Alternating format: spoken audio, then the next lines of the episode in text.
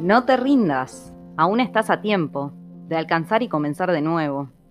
Aceptar tus sombras, enterrar tus miedos, liberar el lastre y retomar el vuelo. No te rindas que la vida es eso, continuar el viaje, perseguir tus sueños, destrabar el tiempo, correr los escombros y destapar el cielo.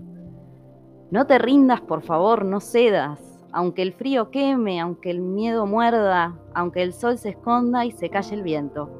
Aún hay fuego en tu alma, aún hay vida en tus sueños. Porque la vida es tuya y tuyo también el deseo, porque lo has querido y porque te quiero, porque existe el vino y el amor, es cierto, porque no hay heridas que no cure el tiempo. Abrir las puertas, quitar los cerrojos, abandonar las murallas que te protegieron, vivir la vida y aceptar el reto. Recuperar la risa, ensayar un canto, bajar la guardia y extender las manos desplegar las alas e intentar de nuevo celebrar la vida y retomar los cielos. No te rindas, por favor, no cedas. Aunque el frío queme y el miedo muerda, aunque el sol se ponga y se calle el viento, aún hay fuego en tu alma, aún hay vida en tus sueños. Porque cada día es un comienzo nuevo, porque esta es la hora y el mejor momento, porque no estás solo, porque yo te quiero. Gracias, Tabaré. Hasta la victoria siempre.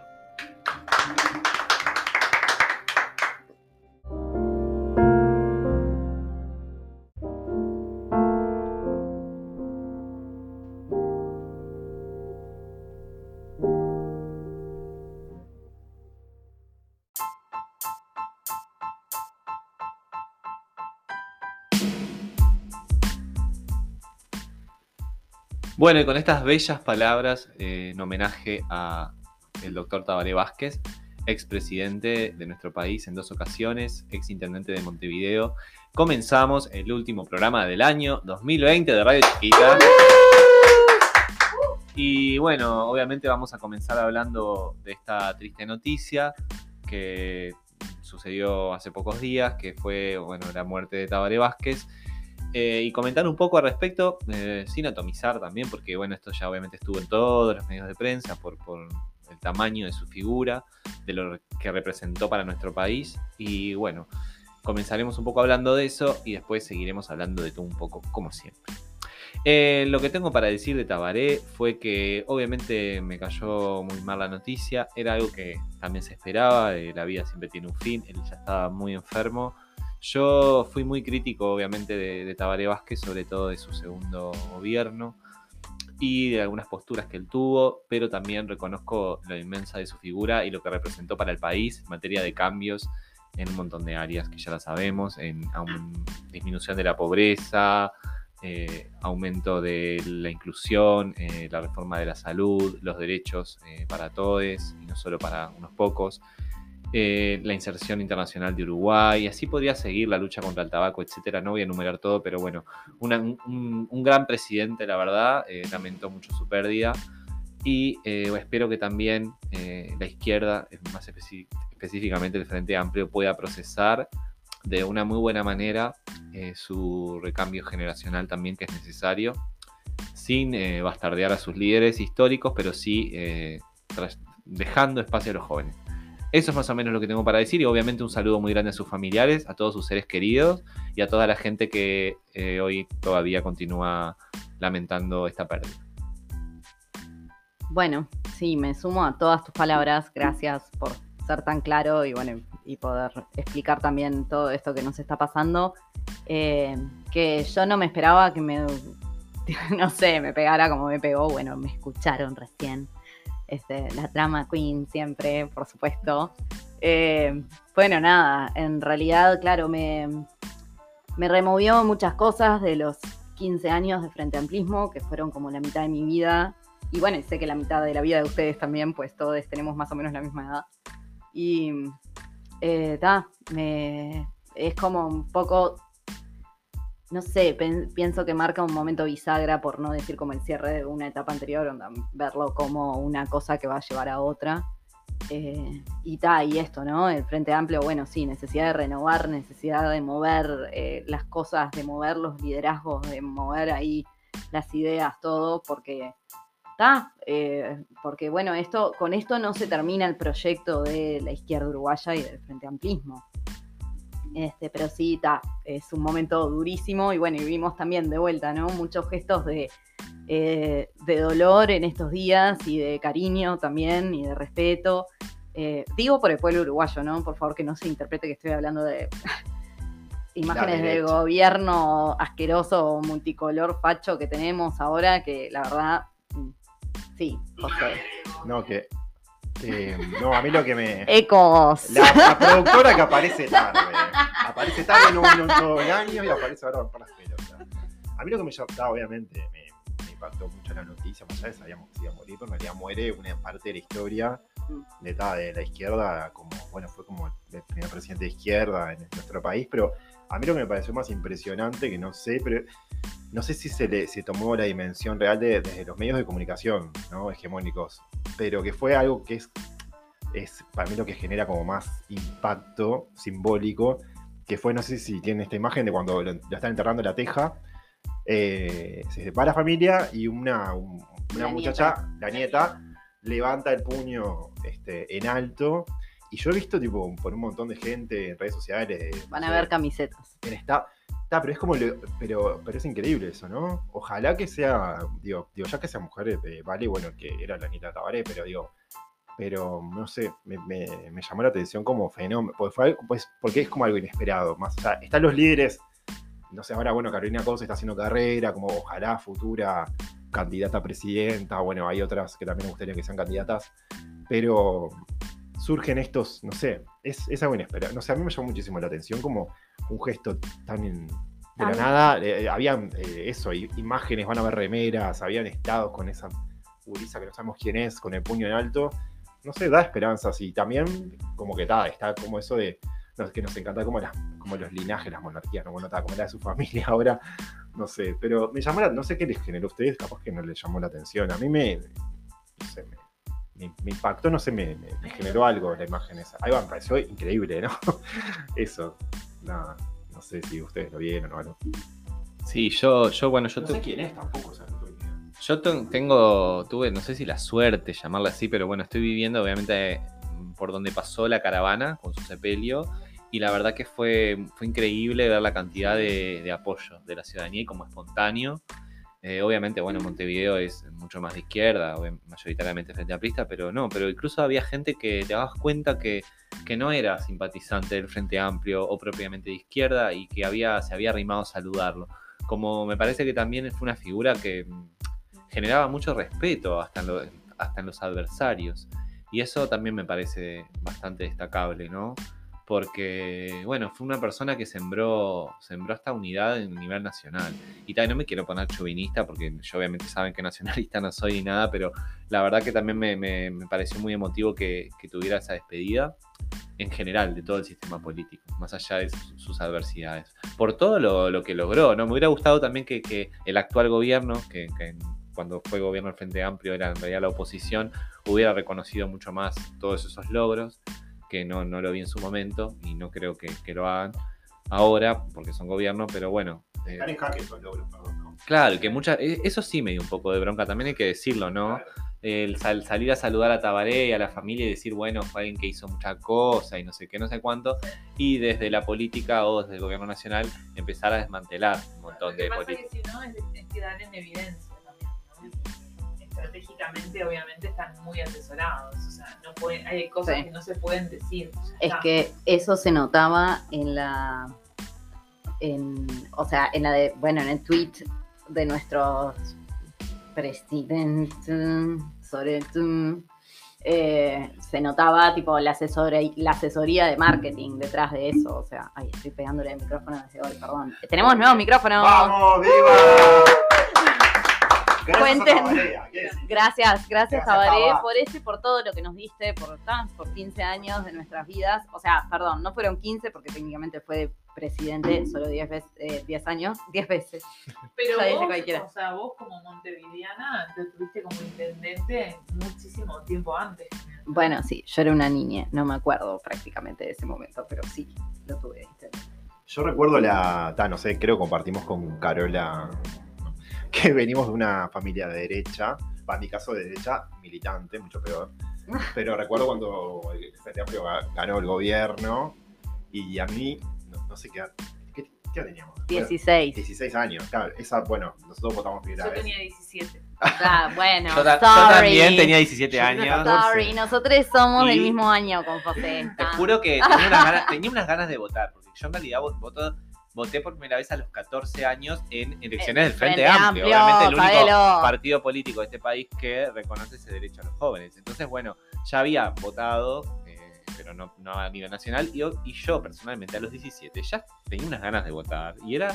Era el momento del cambio y me quedé con esa cosa, viste, acá, como si la puta madre, o sea, obviamente disfruté esa victoria que fue tremenda, ¿Fueron a festejar ustedes? fui a Ah, festejar, Sí, estaba en Yo me escapé Montevideo. de casa. Vos- O sea, no que me ah, escapé. muy bien, dije, me tipo, gusta. Ah, voy un rato a la plaza. ¿Y qué plaza? Me fui al comité a festejar con toda la gente. Y era una guacha. O sea, ¿Qué no, más, es- o sea, era Caro? como, Ay, qué lindo. Ay, no, porque siempre. eh, yo siempre lo cuento. Blanca como hueso de Bauer fue la primera frase que me hicieron hilar. Sí, sí, tipo, sí. onda, ¿No? Eso. Obvio. No, a mí, De ahí vengo, querida. claro. Aparte en, Ar- en Artigas, obvio. No, yo no, sí, no sí, tuve la misma suerte. Yo me acuerdo que estaba, ta, no sé, no salía a festejar. Pero veía la tele, porque estaba igual de Yo masoquista. un novio que era de familia frente a Sí. entonces me fui con ellos. Ah, muy bien. Bien. Yo lo viví, la, por suerte lo viví con casi toda mi familia. Obvio. Mi familia siempre fue de izquierda, en ese, bueno, en ese momento, ¿no? Ahora hay gente que, que está como medio para todos lados, ¿no? Como no sabiendo mucho para dónde Perdides. arrancar, perdides.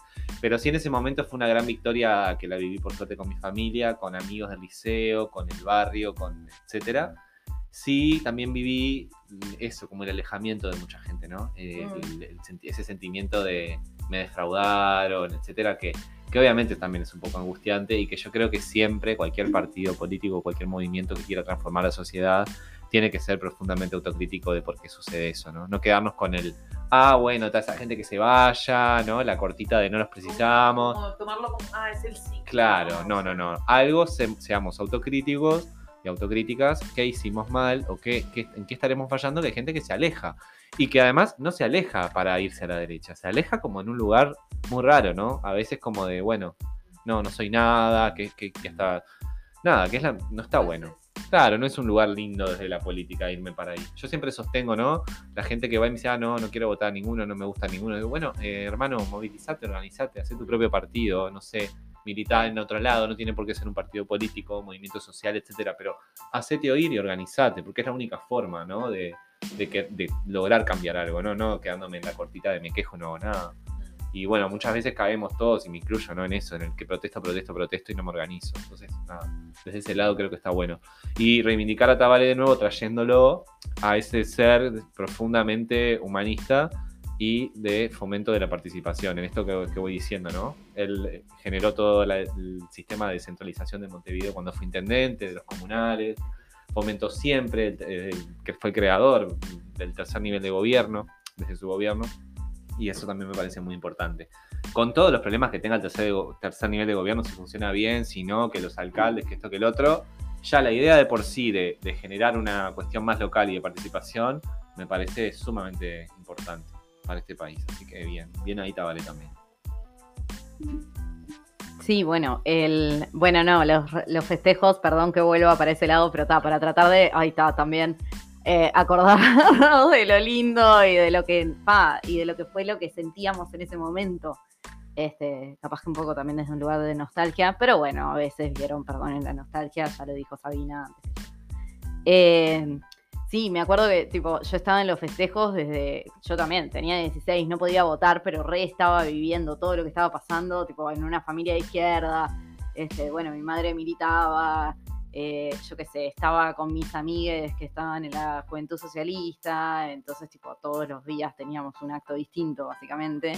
Y, y bueno, y ese día tipo creo que estábamos haciendo caipiriñas desde la tarde en el comité, en el local central de la Juventud Socialista, que en ese momento estaba en donde está el local el, de la Juventud, el del Partido Socialista, que es creo que por Soriano, no me acuerdo. Pero es por ahí, cerca de la Sí, Cristina. la Casa del Pueblo, ah, creo que es. La Casa del Pueblo. Sí, sí, sí. ubico. Les mandamos un beso desde la Casa del Pueblo a los compas. Y bueno, nada, y sí, ya teníamos todo pronto para festejar y tal. Y me acuerdo de eso, de la noche viendo los resultados en una tele chiquita que había ahí metida en un cuartucho de la Casa del Pueblo. Eh, Y ta, y era tipo eso, más de 50%, y mis compañeros llorando, tipo abrazándose, cosas que en realidad, yo qué sé, ¿qué entendíamos en ese momento, no? O sea, ¿qué nos dábamos cuenta y entendíamos que iba a pasar? Éramos unos guachos de 16 años, acabamos de pasar por la crisis del 2002. Y éramos un poco conscientes de esa crisis que estaba existiendo, porque, eh, porque a nuestras generaciones también nos afectaron en un montón de cosas. Íbamos a, ¿qué teníamos? 12, 13 cuando fue la crisis del 2009. 14, 15. 14, 15. Fue- exacto. sí, unas edades ahí. que- sí. Sí, Por claro, eso. ahí. Sí, sí, sí, Fue sí. todo muy, este, una cosa que trajo la otra, ¿no? Y yo qué sé, y claro, ¿qué, qué me imaginaba yo en ese momento que iba a pasar? Ni idea, pero también es cierto que yo, o sea, entré, entré en esa lógica porque dos años después fue que empecé en la facultad y que eh, elegí un camino que tuvo todo que ver con el hecho de tener a la izquierda en este, el gobierno en Uruguay y bueno, y es un lugar difícil también estar ahora presenciando todo esto que estamos presenciando. Bueno, ya estuvimos hablando muy, muy mal de una señora a la que ni siquiera vamos a nombrar porque no se merece ser considerada persona, básicamente, que le robó niñez a este, sus padres hace no muchos años, que está toda la, este, la investigación publicada en la diaria de sábado que me acercaron mis amigas de acá de Radio Chiquita para leer. Este, esas cosas son las que estamos presenciando ahora, que por supuesto que como personas de izquierda y, y como seres humanos, básicamente, ¿no? Este, nos ponen en un lugar de absoluto, no sé, qué. Y además, Lucía, de- de- destacar que esa persona, esa nefasta persona, como vos decís, si puede ser llamada persona, ha sido respaldada Ujú. en su Recién, cargo recién nos recientemente El nombre. por el gobierno nacional. No quiero ni nombrarlo. Gabriela Hay que nombrarla así. Gabriela Bassano se llama, es una delincuente, delincuenta, Sí, está. que está, que es la directora de, de Pronadis. De Pronadis, que además está fusionado con el sistema de cuidados. O sea, básicamente la que tiene la batuta en el tema de discapacidad en el MIDES. Y no, no, no, una persona que se apropió de hijes de personas en situación de discapacidad es porque tiene una postura con respecto a la discapacidad que por supuesto no es la que tenemos las personas de izquierda y no debería ser la que, ten- la que tenga ningún ser humano en realidad, porque ta, somos todos personas. Sí, si no fue denunciada esa señora, debería hacerlo. Espero que alguien de oficio haga una Fue No, ya fue denunciada y la justicia archivó la causa, Ah, porque ahí está nuestra Bueno, ahí tenés- ahí justicia. tenés el- ahí tenés la Muchas justicia. gracias, justicia, por reproteger a El la gente, expediente ¿no? perdido, el expediente Típica. electrónico vacío, o sea, eso es Sí, justicia de que del que Sí, tiene guita, exacto. Porque hiciste un gesto de- así como de la plata que no se vio ahora. Por ahora no tenemos cámaras. Chasquirito de dedos. Pero sí, eso es verdad. Y Total. aparte, más cuando son, Por- este, cuando son personas este, vulnerables. vulnerables. No, y que, y que porque por supuesto que todas las personas que estuvieron involucradas en estas chanchadas son gente con guita, ¿no? Por Ah. supuesto. Entonces se pueden pagar unos abogados que le diluyan el tema en la justicia, que fue básicamente lo que hicieron. Eh, ay, yo estaba actuando de buena fe. ¿Qué buena fe, vieja soreta? Está, perdón, pero la verdad es como, ¿qué? Impresentable, impresentable, qué miedo, qué- por favor, que estemos en manos de esa gentuza. Bueno, nos están llegando las cartas documento. eh, Ajá, bueno, así está que bien. nos vamos a ir a un Paro ahí. separador y volvemos con. El último programa del año. Pum, para arriba. ¡Pum! Para Otro tema. arriba. Cerremos la página.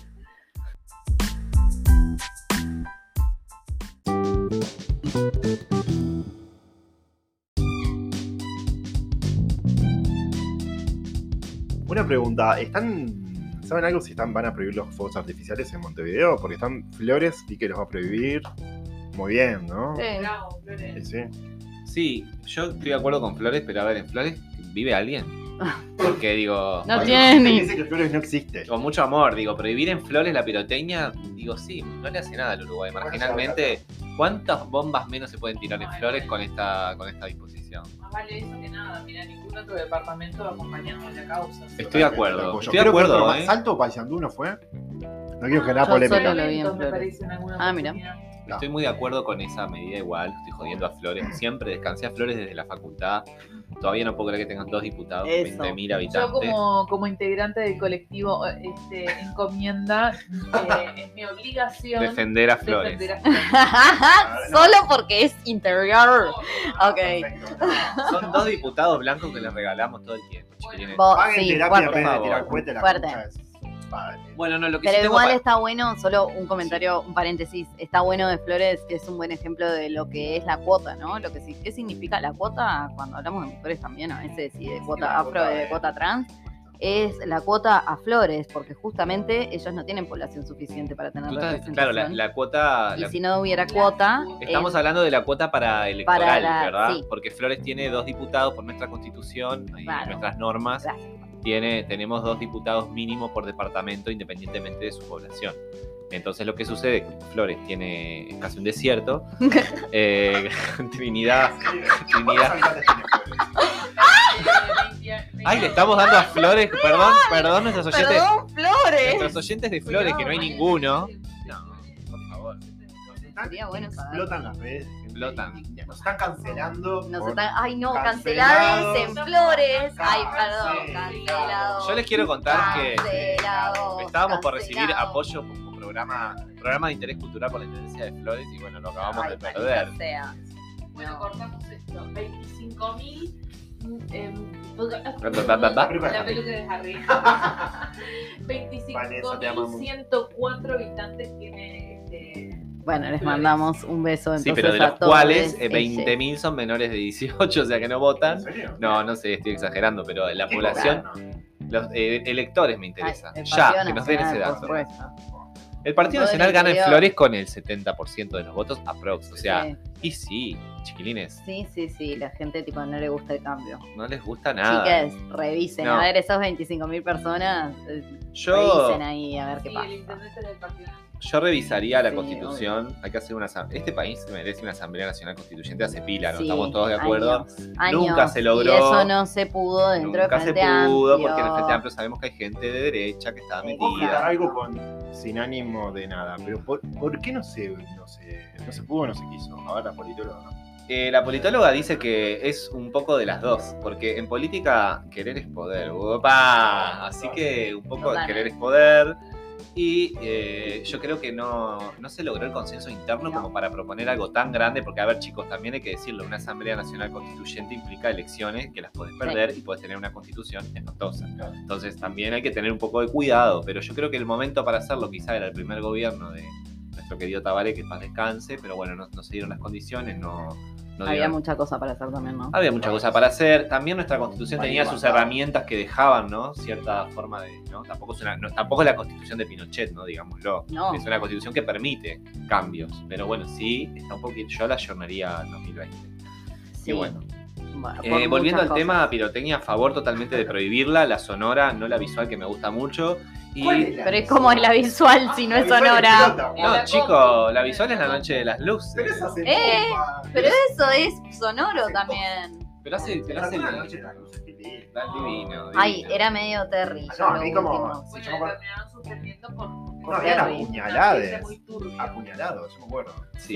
Sí, yo me acuerdo la Muertes, las últimas muertes. veces, yo trabajaba en este local de comidas que ya alguna vez hablamos, que estaba sobre la avenida muy cerca de la Rambla y La pasaba toda la gente y era tipo, wow, era como tipo coronavirus, eh, cero protocolo ahí. Igual era una fiesta popular. Yo me acuerdo de niño. sí, Era era una fiesta lindo. gratuita para el pueblo. Sí. Después ahí esperando. Sí. Claro, venían de todos los barrios. Popular. De todos los barrios de Montevideo llegaban ahí. Porque algo que tiene. ¿Cómo nos echaron de ahí también? ¿no? Sí, obvio. O sea, Claro. No sí. vengan a mi no vengan Rambla. a mi La gente de Positos, No claramente. No, Algo que tenemos. Pero sí, Obvio. obvio. Es que sí, un poco sí, es clasismo. Lo que no Sí. tienen los porteños que ahora están marchando para tener. Sí, no tienen, Rambla. está, obviamente no tienen Rambla, no es una novedad, pero digo, lugares donde ahora están exigiendo, nosotros tenemos como la Rambla medianamente democratizada, entre comillas. Bueno, Pero siempre esos eventos intentos. eran como lugares como donde habían encuentros, pero yo recuerdo, repito, como familia derecha, que era como, digamos, de un auto de lejos a verlo y era tipo, está lleno de ah, cosas horribles. Pero Por nada, ejemplo. Algo re divertido, no lo voy a decir porque no estoy de acuerdo, pero. ¿Qué decía Eh. tu familia respecto de la gente que había? Me interesa. Apellidos horribles. Ay, por favor. ¿Y ellos que de dónde vienen? ¿De Italia, muertos de hambre? Sí. Se bajaron de un barco llenos de piojos. Por favor, como todos mis antepasados también, no nos hagamos lo que no somos. En general, ¿no? No estoy hablando solo de Bueno, yo esa fiesta iba eh, cuando vine a vivir a Montevideo. Este, nos íbamos ¿En el año? en, en el año 2006. Ochenta y Gobierno, cuatro. Ay, ¿Gobierno de en la intendencia? Eh, en amigas. No, Montevideo. En Montevideo, la intendencia de. Erlich. Erlich fue intendente. ¿Dónde está? Erlich. ¿Dónde está Erlich? Que nos manden Justo- un mensaje si alguien lo ve, una foto. Para, no. Acá. Yo justo hoy leí un informe de la mesa política del? Frente Amplio Erlich. que tiene que haber sido capaz la mesa política del viernes pasado, que estaba informando este Erlich con respecto a que ellos ¿Vive? están a favor del GACH. Sí, claro. Y ¿Vivo? lucha. Vive y lucha. ¡Viva! Sí, viva. Tremendo. Bueno, un besito Eh, para sí, Erlich. Un beso para Erlich Y también. Ana Olivera, que me pa- para mí, que como casi montevideano que soy, Sí. la mejor intendenta que tuvo Montevideo, perdón. E intendente, intendente. Ay, estos comunistas. Esa, a mí yo amo. vecina, en el súper. La ¿no? verdad que sí. Sí. Para mí fue la mejor intendenta que tuvo. Sí, sí, sí. Yo, perdónenme mi sesgo noventoso, pero el mejor intendente que tuvo es Arana. Don sí. Mariano Arana. Arana. Arana, Arana. amamos. Gran marica, habla marica. ¡Habla, marica! Pero lo amo. Eres marica. Era buenísimo, marica. Aguante Mariano, te banco que no salgas del closet hasta la muerte. No quieran, tipo, ¿cómo es? The closet, ¿cómo es No, el término? Hay un término sacar del que es closet. shaming, tipo, onda, Perdón, no, yo no voy a sacar del es closet a violencia, se considera violencia sacar del No, closet es a, contradictorio. a la fuerza No voy a sacar del closet a nadie. Estoy- Yo, Estoy puto explaineando yo acá. de chicos, nada. tampoco ocultemos lo que se sabe. Lo que se sabe. La gente en la calle, la gente La gente dice. si vos no andás a la calle, andás en una en auto todo el tiempo con virus. Nada. Ah, No me, no me. Ah, decí la verdad. No me Buena. difamen. Yo tengo datos, no voy a revelar las fuentes, de que Mariano Arana estaba enamorado.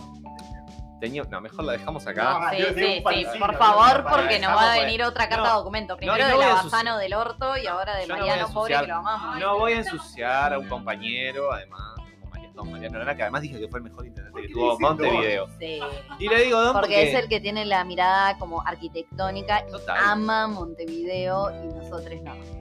Mira, el último que retoqueteó Montevideo y lo dejó bonito fue él. No, Martínez también. Ahora se está viniendo el fin del retoqueteo No, de Martínez. pelado, En fin, otro.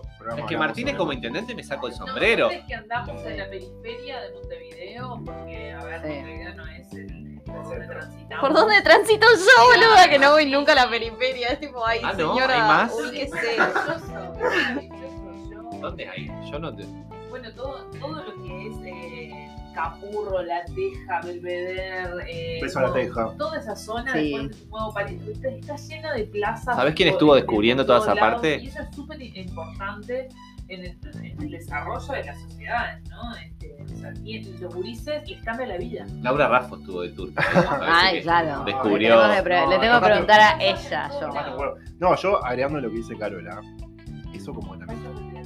Claro, que que vos sabes bien, porque tenés una plaza a tu nombre, decilo, Carola. Ay, por Casi. favor, no. me Opa, ¿y eso?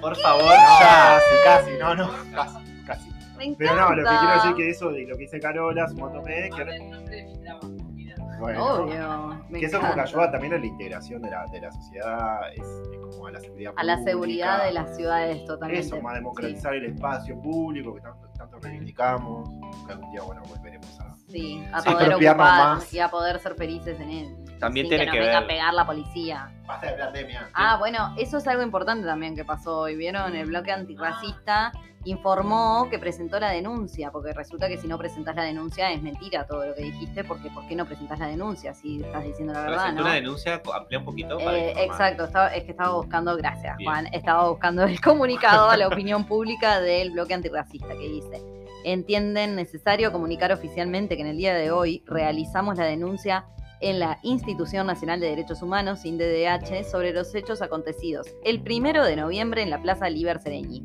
Si no recuerdan, este, bueno, nada, eh, la policía reprimiendo a personas este, afro que estaban tocando el tambor. La mayoría de las personas a las que reprimieron eran personas afro, por lo tanto se considera un crimen racista.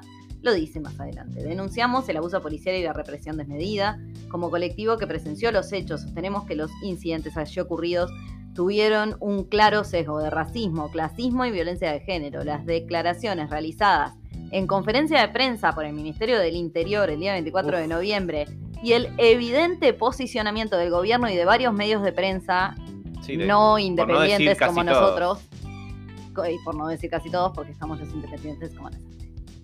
Eh, que respaldan este discurso guionado y montado, justificando su accionar racista y represivo ante el contexto de emergencia sanitaria, nos ha impulsado a concretar dicha denuncia.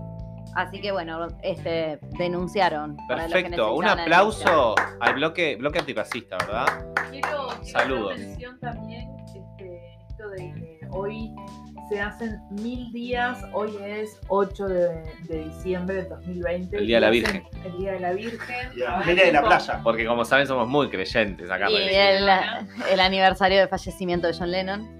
Bueno, Ledona. y además hacen mil días del asesinato de Mariette Franco, una mujer negra de la favela, luchadora incansable por los derechos humanos, lesbiana.